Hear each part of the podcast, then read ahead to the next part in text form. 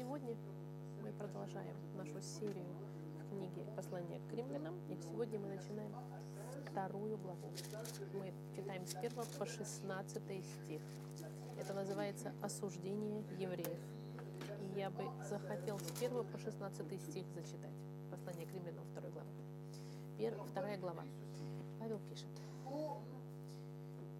Итак, не извинителен ты, всякий человек, судящий другого. Ибо тем же судом, каким судишь другого, осуждаешь себя. Потому что, судя другого, делаешь то же. А мы знаем, что поистине есть суд Божий над делающих такие дела. Неужели думаешь ты, человек, что избежишь суда Божьего, осуждая делающих такие же дела и сам делая тоже? Или пренебрегаешь богатством благости, кротостью и терпением Божьим, не разумея, что благость Божья ведет тебя к покаянию? Но по упорству твоему и нераскаянному сердцу ты сам себе собираешь гнев на день гнева и откровение праведного суда от Бога, который воздаст каждому по делам его, тем, которые постоянством в добром деле ищут славы, чести и бессмертия, жизнь вечную. А тем, которые упорствуют и не покоряются истине, но предаются неправде, ярость и гнев. Сколь и теснота всякой души человека, делающего злое. Во-первых, Иудея, потом и Елина. Напротив, слава и честь и мир всякому, делающему доброе. Во-первых, Иудея, потом и Елину. Ибо нет лицеприятия у Бога.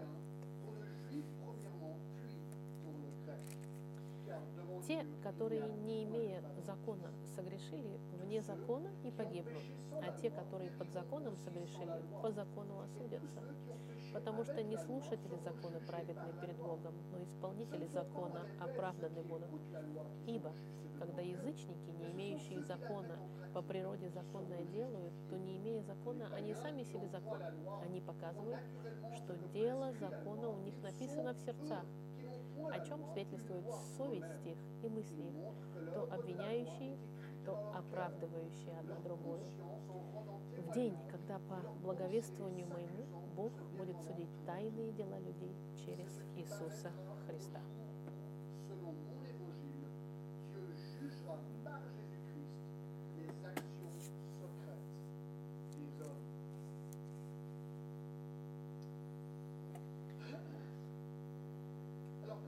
Как вы знаете, цель послания к римлянам – это Евангелие.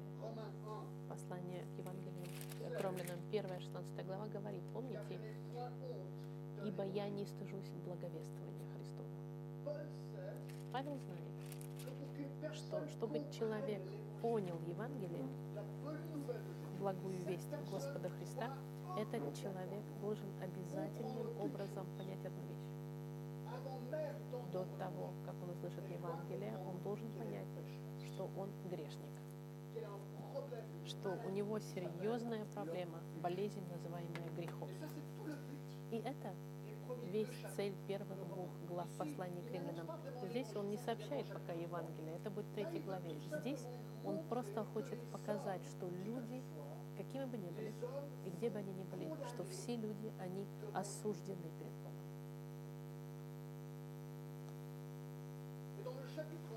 И в первой главе Павел описывает вину и суд некоторых. Когда вы меня услышите, когда я говорю э, язычники, это значит не евреи. Когда говорится язычники в данной книге, это не евреи, все, кто не евреи. Поэтому он описывает в первой главе осуждение неевреев, которые отвергли истину. А во второй главе Павел теперь поворачивается к евреям. И евреи думали, что то, что они евреи, и как бы избранный народ Божий, что они автоматически будут оправданы от суда Божьего, потому что они в какой-то степени считали себя любимчиками. И заключение Павла во второй главе очень четкое. Евреи, они также виновны, как и не евреи. как и язычники, и будут судимы также. Вернемся немножко назад в историю, чтобы понять. Помните, Бог сотворил мир, потом сотворил человека. Люди отвернулись от Господа и решили идти по своим собственным путем в третьей главе. И по любви своей Бог предлагает решение этой проблемы. Выбрать один народ через, среди всех людей, которые станут своего рода, а, своего рода носителями Слова Господа, и через которых будет рожден Спаситель, который через свою жертву понесет на себя грехи всех людей, как Агнец Божий и таким образом предложит прощение грехов люди, людям и жизнь вечную. И этот альянс Аврааму, когда он избрал народ, находится в 12 главе в Бытие.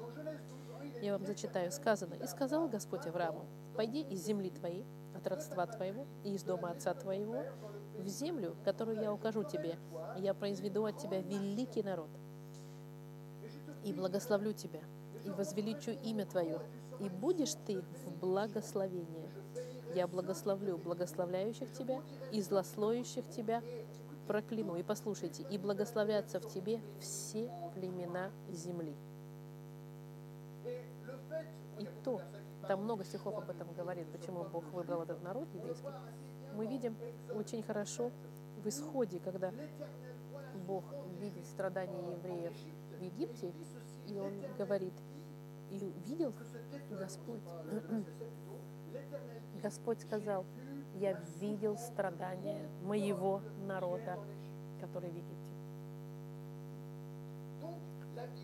Библия очень четко. Бог выбрал народ, один народ еврейский, через которых должен прийти однажды благословение на всю планету через Господа Христа, Спасителя.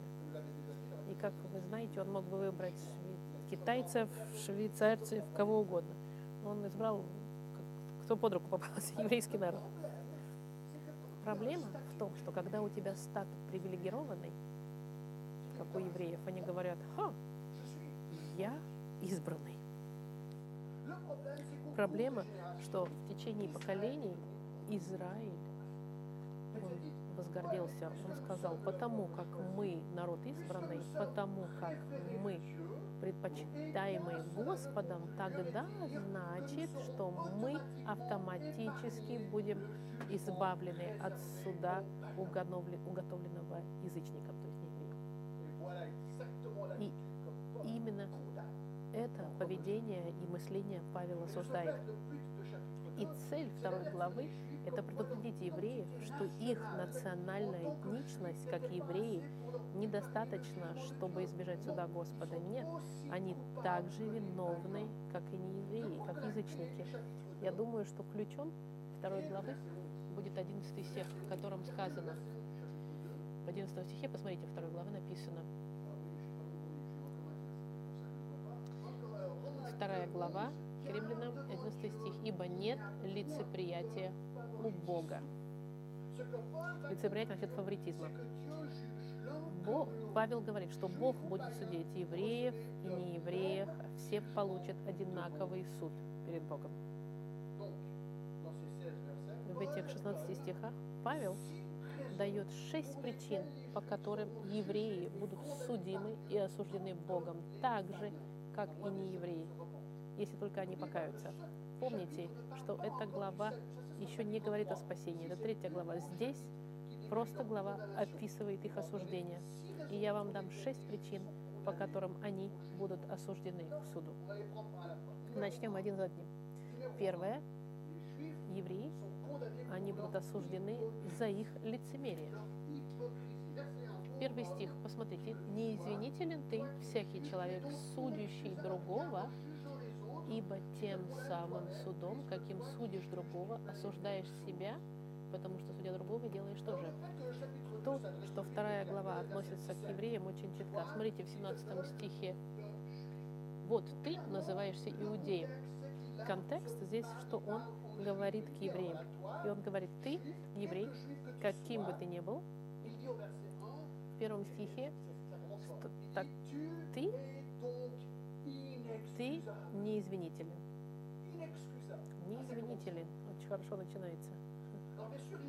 Конечно, он читает текст, учитывая предыдущую первую главу. Посмотрите в 20 стихе, когда он говорит о них, об язычниках, он говорит в конце 20 стиха, так они безответны. То же самое слово неизвинительное. Неизвинительные не евреи, они отвергают Господа, и неизвинительны также евреи, как и язычники.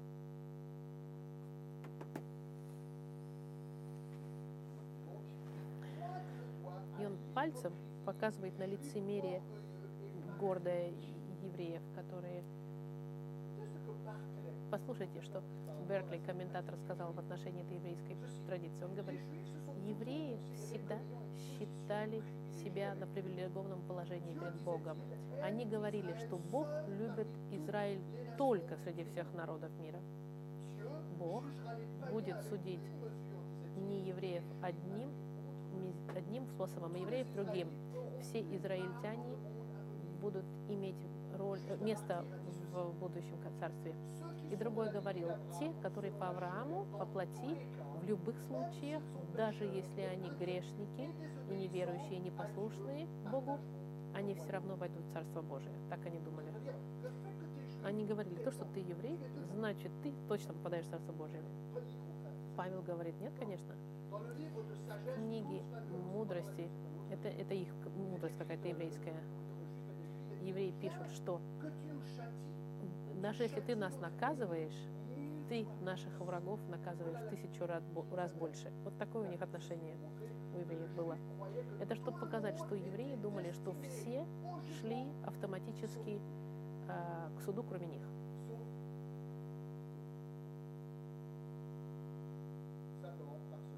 Только потому, что они были евреи. В каком смысле они были лицемерие? Посмотрите. Итак, неизвинителен ты, всякий человек, судящий другого, ибо тем же судом, каким судишь другого, осуждаешь себя, потому что судя другого, делаешь тоже. О чем он говорит? Он здесь сравнивает то, что кто-то судит кого-то, кто тем же самым занимается. Посмотрите в первой главе. Начиная с 28 стиха в первой главе, посмотрите. И как они не заботились иметь Бога в разуме, то предал их Бог превратному уму, делать непосредство. Он описывает то, что делают не евреи, язычники, которые не знают Бога. Так что они исполнены всякой неправдой, блуда, лукавства, корыстолюбия, злобы, исполнены зависти, убийства, распри, обмана, злонравия, злоречивы, клеветники, богоненавистники, обидчики, самохвалы, горды, изобретательны на зло, непослушны родителям, безрассудны, вероломны, нелюбовны, непримиримы, немилостивы. Они знают праведный суд Божий, что делающие такие дела достойной смерти, однако не только их делают, но и делающих ободряют. Павел здесь говорит, смотрите, это язычники, вот что они делают, которые не знают Господа.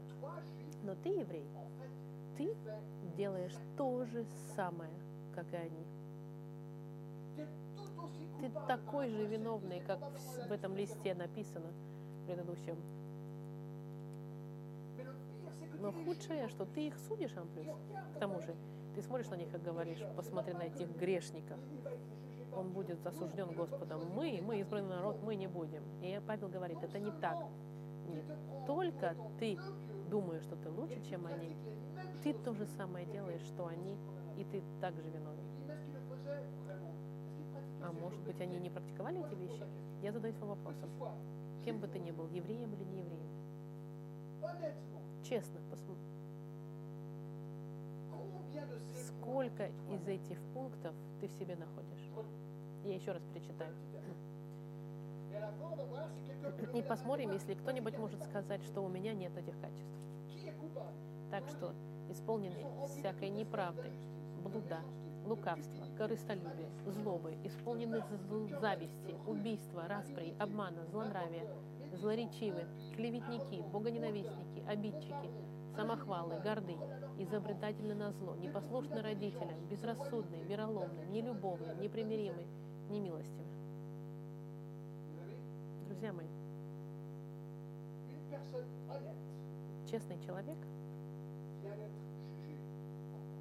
сам себя здесь осудит, виновным скажет. У меня все это есть.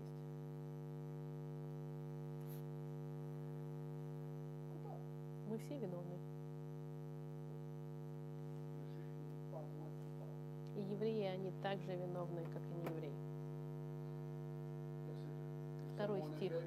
А мы знаем, что поистине есть суд Божий над делающих такие дела. И это интересно.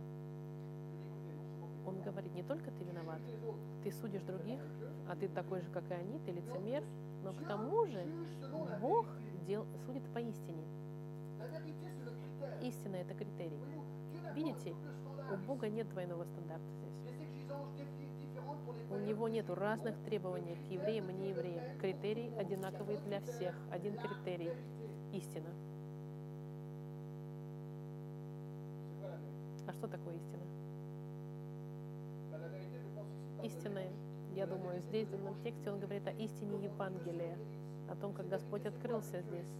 И Господь, Он свят в послании Петра, Он не может позволить грешнику войти в Его святое присутствие, потому что глаза Господа святы, чтобы видеть зло. Иисус сказал, что критерий Господа, чтобы войти в рай, просто Матфей 5, 48. Это совершенство. Он говорит, будьте совершенны, как Отец ваш совершенен. Послушайте, мы сейчас видим, что мы все виновны. Нет ни одного совершенного человека. И Romains 1, 18. посланию к римлянам, 1 глава, 18 стих год. Открывается гнев Божий с неба на всякое нечестие и неправду людей. Друзья мои, если ты хоть что-то в этом листе совершил, гнев Божий, он на тебе. Еврей ты или не еврей, гнев Божий на тебе. И поэтому ты не извинителен. Язычник ты или еврей ты.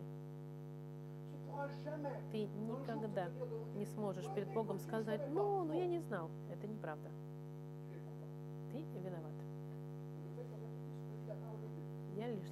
Повторяю то, что Слово Господа сказано. Ты виновен перед Богом.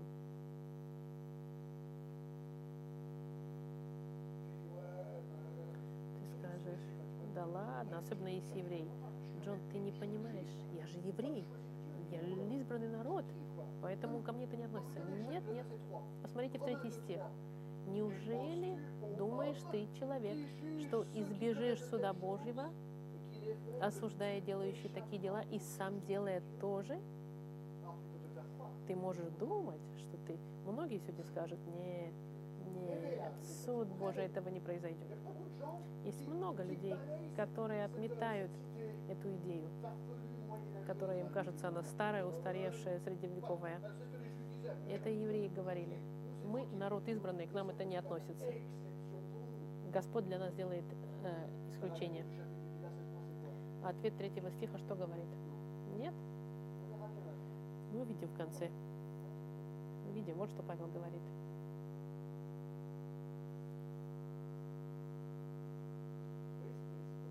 Они были лицемеры, видите?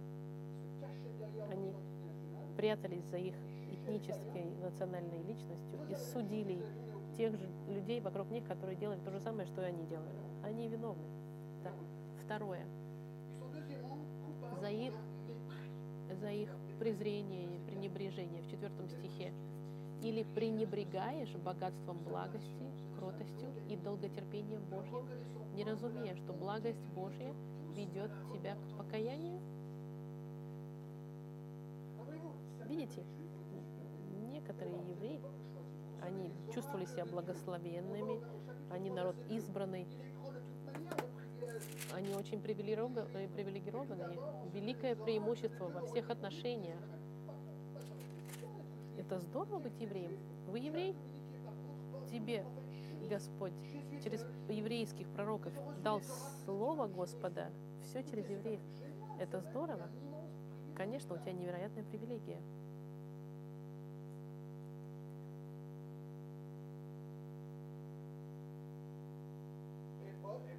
И Павел в четвертом стихе пишет три причины, как они, не причины, а три привилегированности. Но они пренебрегают тем, что они получили. Они взяли эту привилегию как фаворитизм. И здесь они ошиблись. Нету фаворитизма у Господа. В четвертом стихе «Или не пренебрегаешь богатством благости?» Бог был благ к вам, и вы ведете себя таким образом. Ты задашь их вопросом, какое качество Бога, которое ты знаешь? А, Бог это любовь, Бог это любовь. Да, но Он праведен ли? Будет ли Он судить? А, но это зависит от того. Видите, не можно выбрать так, не выбирать так. Это пакет. Бог, Он Бог. Они взяли благость, как будто как избранный народ, но от- от- как бы ис- воспользовались его благом. Ты можешь прийти к заключению, что Бог тебя не наказывает, но причина, почему не наказывает мгновенно людей и почему Он их сразу не судит, потому что Он, мы видим это в послании Петра во втором, третьей главе. Причину. Люди говорят, где обетование пришествия Его? Вы, христиане, до сих пор верите, что Иисус придет. Вы фанатики? Не придет. Конечно, Он не придет. Ибо с тех пор, как стали умирать отцы от начала творения, все остается так же. И так далее. Он никогда не вернется. За ко- поколение за поколением приходит, они говорят, нет, Бог не вернется. Почему Бог не, не приходит? Почему Он еще не вернулся? Он говорит в девятом стихе, не медлит Господь исполнением обетования, как некоторые почитают умедлением, но долго терпит нас, не желая, чтобы кто погиб, но чтобы все пришли к покаянию. Бог долго терпит, чтобы мы покаялись. Он не хочет сейчас еще судить, он ждет по любви по своей и по благости своей, Они пренебрегают богатством благости, кротостью и долготерпением Божьего. Это возможность человека, который имеет право отомстить, но который специально это не делает, от- откладывает это. Послушайте, то, что Бог не наказывает людей мгновенно по греху, это его долготерпение.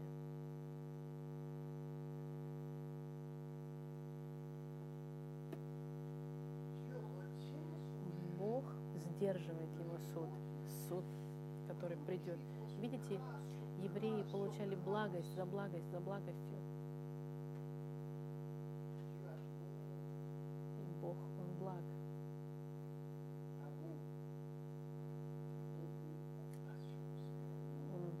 Богат благостью, кро- гордость- кротостью и долготерпением. Не разумея, что благость Божия ведет тебя к покаянию, он говорит, ты не понимаешь, его благость – это привилегия, но это не привилегия гордыни, это привилегия терпения Господа, чтобы ты покаялся, чтобы он тебя не судил. Третье.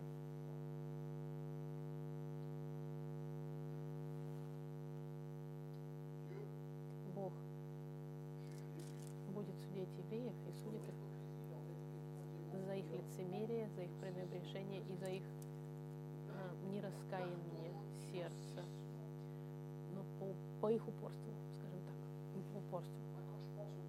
Когда я думаю о упорстве, я думаю твердый. Это твердо.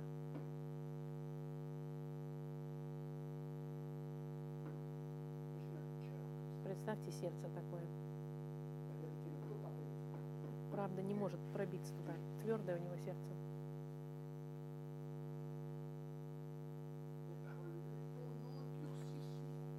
Но по упорству твоему.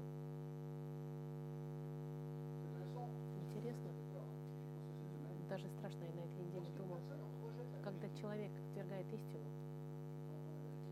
когда он, ему догорает истину, отвергает, это отвержение, оно э, как бы делает сердце более каменным. Помните в, в исходе в отношении фараона? С одной стороны, Господь сердце его ожесточал, с другой стороны, фараон сам ужесточал свое сердце. И, и, маги, и увидел фараон, что сделалось облегчение, и ожесточил сердце свое, и не послушал их, как говорил Господь. Бог дал много откровений Господу, все эти язвы и магии эти, все это показывали. И фараон отвергал все эти истины, и каждый раз он ожесточал свое сердце все больше и больше. Он как бы баррикады все больше и больше ставил. И истина еще сильнее долбила, а он все больше ожесточал сердце. Нам это относится тоже. Есть интересный стих в послании к евреям 3.13. Но наставляйте друг друга каждый день, доколе можно говорить ныне, чтобы кто из вас не ожесточился, обольчившись, обольщившись грехом. Павел говорит, евреи, вы, вы упорствуете истине, потому что у вас была вся это обещание всей этой истины через это, а вы через это ожесточились. Четвертое.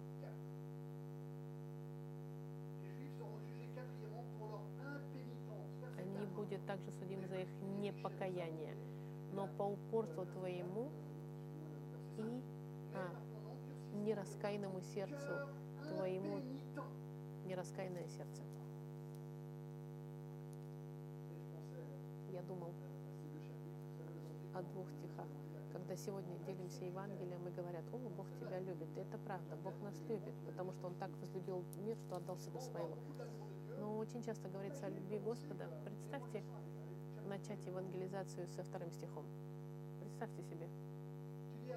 Ты говоришь человеку, ты знаешь, Библия говорит, если вы говорите с евреем, что ты лицемер, презреешь, презирающий с твердым сердцем. И это четыре из шести пунктов. Не раскаявшееся сердце, ужесточенное, которое не признает свой гнев и не хочет каяться. А они говорят, ну, мне ни к чему каяться, у меня все хорошо. Я такими вещами не занимаюсь, со мной все хорошо. Я предпочитаю жить мою жизнь, как я хочу, независимо от Бога. Не напрягайте меня этими вещами. Окей. Смотрите, что Павел говорит в пятом стихе. Но по упорству твоему и нераскаянному сердцу ты сам себе собираешь гнев на день гнева и откровения праведного суда от Бога. Смотрите, я думаю, окей, ты хочешь быть лицемером, презирающим, ужесточенным и не раскаявшимся? Пожалуйста, вот что тебя ждет. Вот что тебя ждет. Ты сейчас собираешь, собираешь сейчас, когда ты собираешь что-то, собираешь деньги или что-то, с тарелки собираете у себя, когда вы собираете что-то, здесь вы собираете что? Вы собираете здесь гнев Божий. Это, это вы собираете гнев Божий. Гнев Божий собирается невидимым способом, и Бог ждет. Ждет по долготерпению и по любви, чтобы ты покаялся. Потому что если ты не покаешься, этот, этот сокровище, можно сказать, это куча гнева, когда Христос придет, Он весь изольется на... Это Библия говорит. В первом стихе написано «Гнев Божий открывается против всякого, всякой неправедности».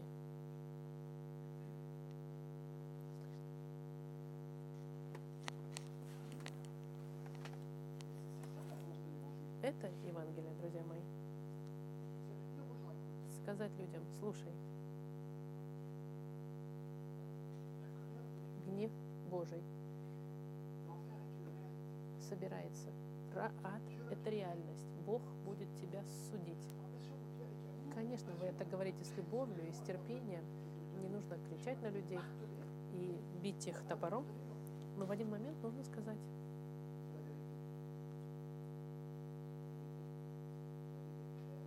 Библия очень четка. Бог праведен. Он тебя любит, но Он будет себя судить. Это драматическая сторона Евангелия. Пятое. Пятое. Бог их судит за их лицемерие, за их пренебрежение, за их у- упорство, нераскаяние и по их делам. Смотрите, в шестом, в шестом стихе он говорит, который воздаст каждому по делам его. Суд Господа, когда придет в этот день, он будет по делам. И христиане сразу начинают себя чувствовать неудобно. Это значит, что мы должны какими-то делами делать. 73, Псалом нам говорит, 64 2 говорит, 64 2 в русском переводе. Тебе, Боже, принадлежит хвала, а тебе ты каждому воздаешь по делам. По делам. В 24, притчах 24.12 сказано, Proverbe 24, 24.12. Скажешь ли, вот, мы не знали этого, а испытующий сердца разве не знает? Наблюдающий над душою твоей знает это и воздаст человеку по делам его. Интересно. В Матфеи 16.26 сказано, 16.26. Какова польза человеку, если он приобретет весь мир, а душе своей повредит? Или какой выкуп даст человек за душу свою? Ибо придет Сын Человеческий во славе Отца Своего с ангелами Своими, и тогда воздаст каждому по делам Его. Интересно, да? И, значит, Библия нам говорит, что однажды Иисус придет, или когда мы будем перед Его троном, те, кто не знают Христа, они должны будут отчитываться за их дела. Все должны будут от- отчитываться за их поступки и дела.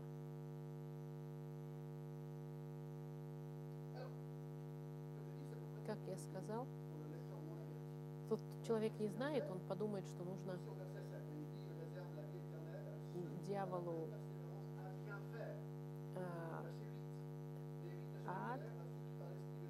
А те, те, кто не слушаются э, праведности, те, кто не слушаются Господа, la tribulation et l'angoisse sur toute œuvre d'homme qui mène leur âme. Verset 10. так, он зачитывает дальше стихи, потеряла.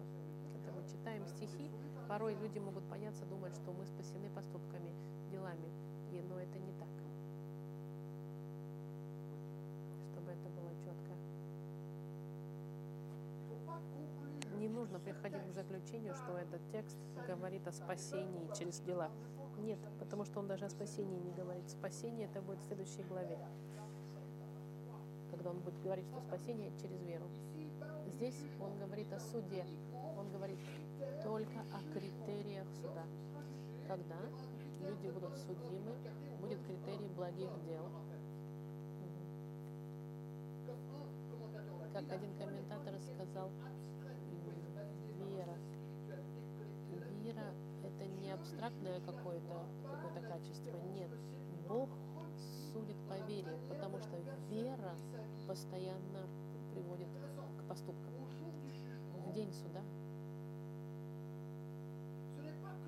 не, это не то, чтобы мы сказали, о, я знал или не знал истину. Нет. Если мы слушались, и, и если эта истина проявилась в нашей жизни, истина веры наша, это значит, Бог будет смотреть на вашу жизнь, будет смотреть на то, на, на результат спасения вашей жизни и скажет, а, мы видим, что человек, вера его изменила через Господа Христа, и это видно в жизни его. Все дела его показывают это. Помните Евангелие к, Мат- к Матфею? Не всякий, говорящий мне, Господи, Господи, войдет в Царство Небесное, но исполняющий волю Отца Моего Небесного.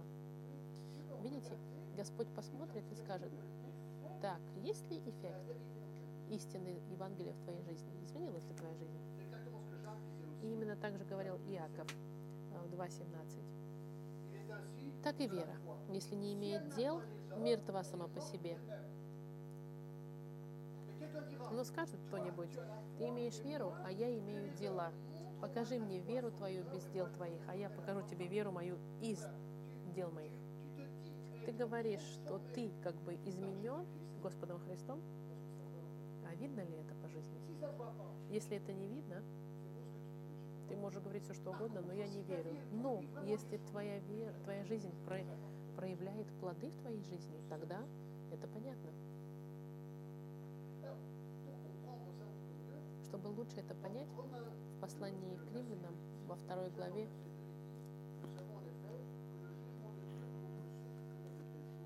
так, э, где это он сказал, в восьмом стихе, а тем, которые упорствуют и не покоряются истины, но предаются неправде, ярость и гнев. Что мы сейчас видим? В седьмом стихе, тем, которые постоянством и добром деле ищут славы, чести и бессмертия, жизнь вечную Господь даст. Например, в Иоанне написано, Иисус вот что сказал, 18 стих, «Верующий в Иисуса не судится, а неверующий уже осужден, потому что не уверовал во имя единородного Сына Божия». Суд же состоит в том, что свет пришел в мир, но люди более возлюбили тьму, нежели свет, потому что дела их были злы. Ибо всякий, делающий злое, ненавидит свет и не идет к свету, чтобы не обличились дела его, потому что они злы.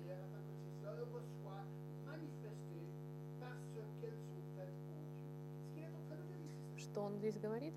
Что ты, ты грешник, который не знает Христа, но вдруг свет на тебя проявил Христос и показал тебе все дела, и ты сказал, о, я грешник, Христос, прости меня, Он меняет твою жизнь. Э, э, Иисус тебе говорит, давай я тебя очищу. Ты говоришь, нет, нет, я хочу продолжать так. Если ты пытаешься творить дела, и Христос на, на твои дела показывает свет, ты говоришь, о, я грешник, который нуждается в, в Спасителе, и Христос, приди в мою жизнь. Христос тогда заходит, Он тебя прощает, меняет, и тогда все в твоей жизни изменится. Ты, который любил обманывать, Христос меняет сердце, и ты больше не хочешь обманывать. Ты, может быть, воровал, больше не хочешь воровать. Ты был алкоголиком, и больше не хочешь пить. Возможно, ты был наркоман, или проститутка, или гомосексуалист, любой. Ты, Господь приходит к тебе и меняет твою жизнь. И Бог видит это и говорит, да, его дела доказывают, что истина коснулась его сердца. В этом смысле, видите, мы будем изменены таким образом. И когда Бог судит по делам, вы знаете эти слова в 6.22 к римлянам. «Но ныне, когда вы освободились от греха и стали рабами Богу, плод ваш есть святость, а конец – жизнь вечная». Да? А награда за грех – это смерть. Я грешник, Христос заходит в мою жизнь, и плодом моего изменения станет святость. И люди смотрят и говорят, ты изменился? Почему ты изменился? Почему? Потому что Иисус меня. Что они поймут. И это другая вещь, но это истина. Христос меняет жизнь людей. Проститутка прекращает проституцию, вруны прек- прекращают врать, грубиян перестает быть грубияном, а обманщик перестает обманывать. Вы скажете, да, но Джо, но великие люди в Библии, они же грешили. Как ты это опишешь? Помните Давида, царь Давид, помните, который написал псалм? Он совершил ужасные грехи, измену и убийство, но глубина сердца его была в начале послушания Богу, помните? Давид, когда он согрешил, он совершил большую пос- глупость. И обычно, когда мы грешим, потом верующий человек говорит, да, я совершил ошибку. Потом верующие люди, они каются, просят прощения. Давид написал все эти псалмы, которые говорят о покаянии после того, как он согрешил. Все эти псалмы, где, когда сердце его было разбито, и он... Или Иуда. Иуда тоже интересен, потому что Иуда тоже сделал ужасные вещи. Он на- на- предал Иисуса, продал его. Иуда, даже у него были сожаления, но акцент регулярный на его жизни был, что он был не, неверующий. Со временем, может быть, мы это увидели. Сначала, может быть, не было видно, но потом было видно, что он был ложный. Иуда был лжец по принципу своей жизни. Вот что говорит этот текст. И с этим мы можем... Смотрите, что написано. Пятый стих. Но по упорству твоему и нераскаянному сердцу ты сам себе собираешь гнев на день гнева и откровение праведного суда от Бога, который воздаст каждому по делам его. Тем, которые постоянством в добром деле ищут славы, чести и бессмертия жизнь вечную, а тем, если, если ты христианин, то тогда что произойдет? Вуаля, что произойдет. Ты будешь постоянен в добрых делах, и твое желание великое будет быть постоянным. Ты будешь искать славы, чести и бессмертия, и жизнь вечную. Христиане всегда смотрят наверх. А в восьмом стихе, а тем, которые упорствуют и не покоряются истине, но предаются неправде, ярость и гнев. Вот не христианин, который не хочет знать Господа Христа. Он будет все время сопротивляться, будет упорствовать и предаваться неправде. Для них ярость и гнев. Девятый стих. Скорбь и теснота всякой души человека, делающих злое. Во-первых, Иудея, потом Иелина. Вот, если твоя жизнь показывает зло, значит, ты не спасен. Значит, вот что тебя ждет. Ярость и гнев, скорбь и теснота.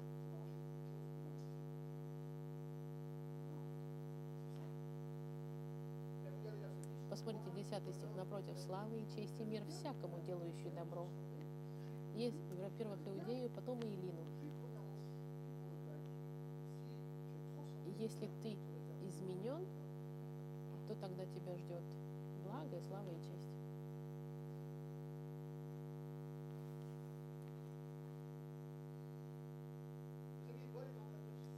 Павел вот что говорит. Есть две судьбы в Библии, только два типа людей. Те, у которых жизнь вечная, честь и слава, и мир. И это видно, потому что они постоянствовали в добре и ищут этих благ истины. Другой тип людей – это человек, который не знает Христа. Этот человек, что его ждет? Его ждет ярость, гнев, скорбь и теснота.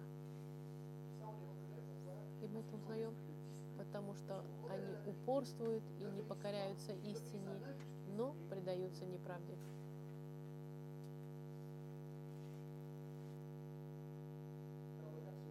В 11 стихе вот драма.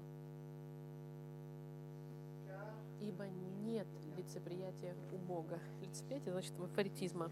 Евреи говорили, ты смеешься. Я еврей. Я народ избранный Божий. Безусловно, что Бог меня простит в судный день.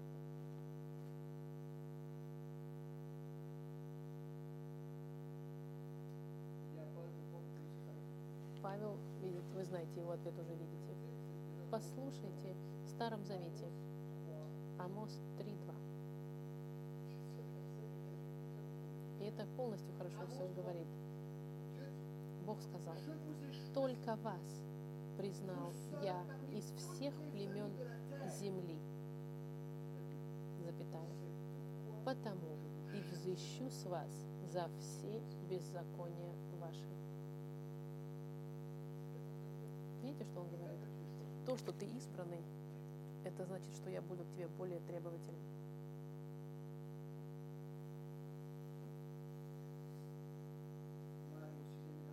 Мы пошли к шестому пункту, что Господь будет их судить.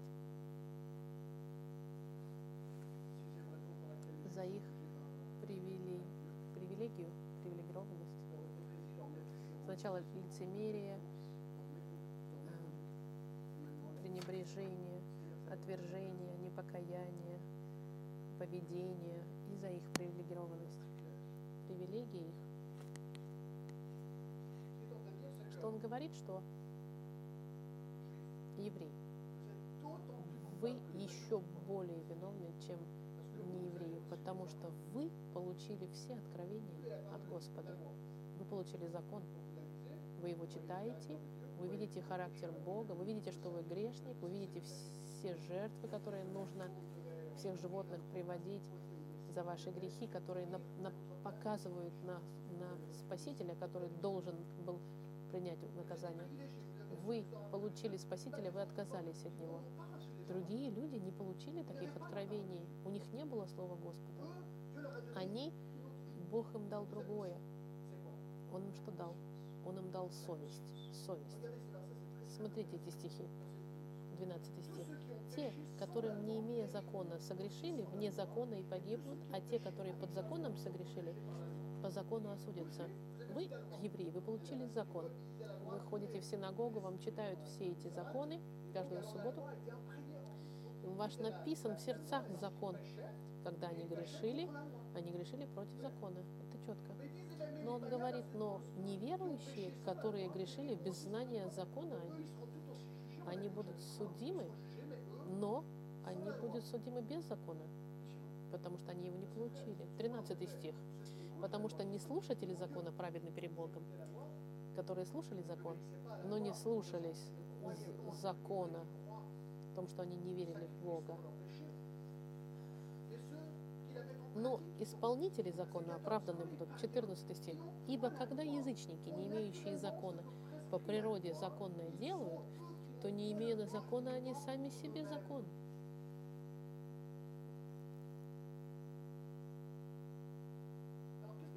Что он здесь говорит конкретно, что они сами себе закон? Когда язычники, не евреи, инстинктивно делали то, что предписано законом, они сами становились законом. Он говорит, они показывают в 15 стихе, что дело закона у них написано в сердцах. Я сейчас объясню это. О чем те, кто не получили Писание Господа, большинство из нас мы будем считаться язычниками, каждый о себе можете думать, мы внутри каждого из нас, внутри нашего сердца у нас есть стандарт, норма, принцип, критерий, который в сердце Господь возложил. И это критерий называется в 15 стихе совесть. Их, них написано в сердце, о чем свидетельствует совесть их и мысли их то обвиняющие, то оправдывающие одно другое. Это интересно. Он говорит, евреям он дал закон, а всем остальным он дал совесть. И совесть. И что такое совесть? Слушайте, это механизм моральный, который существует в каждом человеке, который возложил Господь.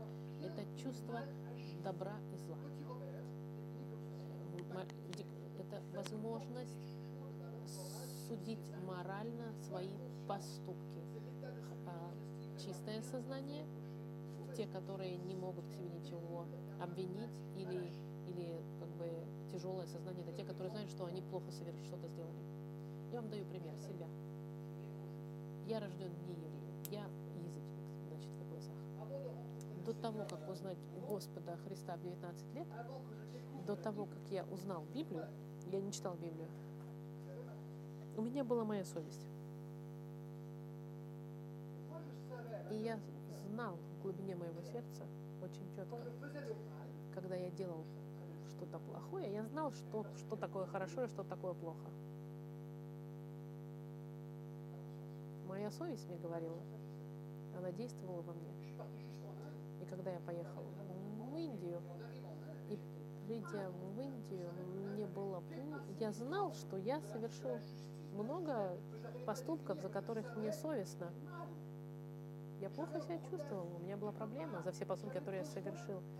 И мне так хотелось быть очищенным своей совести. Что должно было произойти, я не знала, что делать. Вы, наверное, чувствовали такое. Это моя совесть, которая меня обвиняла и говорила, Джон, ты сделал вот это плохо и плохо. И в Индии миссионер, который пришел и проговорил со мной, и показал мне стихи, и сказал, и Джон, решение твоей совести, которая тебя обвиняет, это Иисус Христос. Он может тебя очистить и изменить твою совесть. Очистить ее. Не изменить, а очистить, друзья. И в этот день я сказал, Господь, пожалуйста, Христос, пожалуйста, очисть меня. Христос вошел в меня, и в мгновение ока все мои грехи уж были, а, как облегчился я, можно сказать. Да?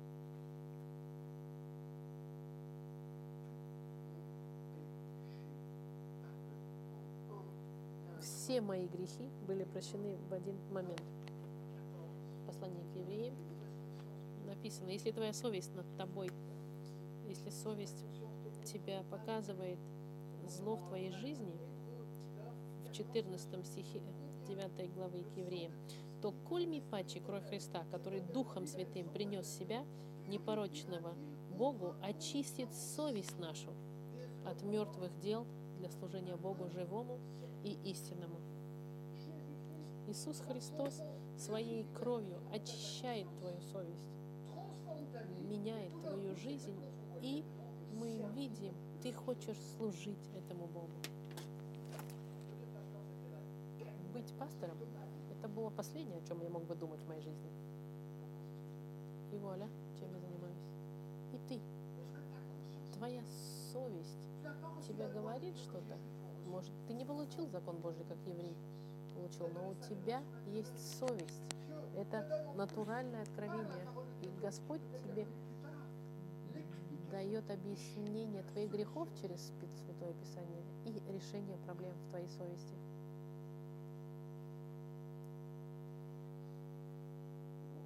И поэтому мы подходим к 16 стиху. В тот день, когда по благовествованию моему Бог будет судить тайные дела людей через Иисуса Христа. Бог посмотрит на твою жизнь, еврей ты или не еврей,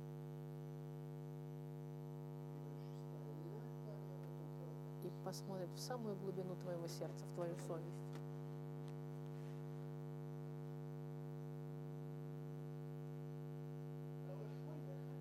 И выбор, он радикальный. Если ты не знаешь Христа, тебя сегодня ждет гнев и ярость Господа. Ты собираешь у себя над головой, ты его, может, ты его не видишь? Нет проблем, увидишь. У тебя есть два варианта. Либо ты продолжаешь собирать гнев Божий, или же нет. Иисус Христос, Он впитал на себе весь этот гнев на кресте. И ты просишь Христа, чтобы Он взял твое место и простил тебе твои грехи. И мгновение прощен.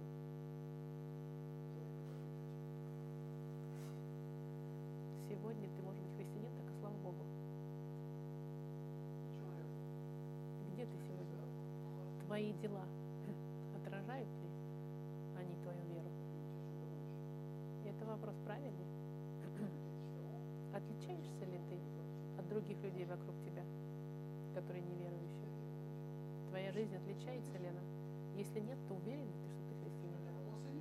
Может быть, ты не знаешь Господа Христа? Это вопрос правильный. Если ты Давид, как в моменте непослушания, тогда беги Господу Христу. Господь, спасибо от всего сердца. Это очень-очень э, глубоко все это. Мы видим, мы видим невероятную часть характера Господа. Спасибо за твой гнев правосудие. Это странно тебя благодарить тебя, но это часть твоего характера. Если бы не было твоего гнева и ярости, тогда не пришел бы Христос, и не было бы смысла Ему. Христос помогает нам быть прощенным от всего этого. Если есть здесь кто-то сегодня, кто тебя не знает, пусть он бежит ко, Христ, ко Христу. Господь, покажи им, что ты их любишь, и что твой сын. Может быть, здесь кто-то, какой-нибудь еврей находится здесь или слышит. Это для них Господь, как и для меня.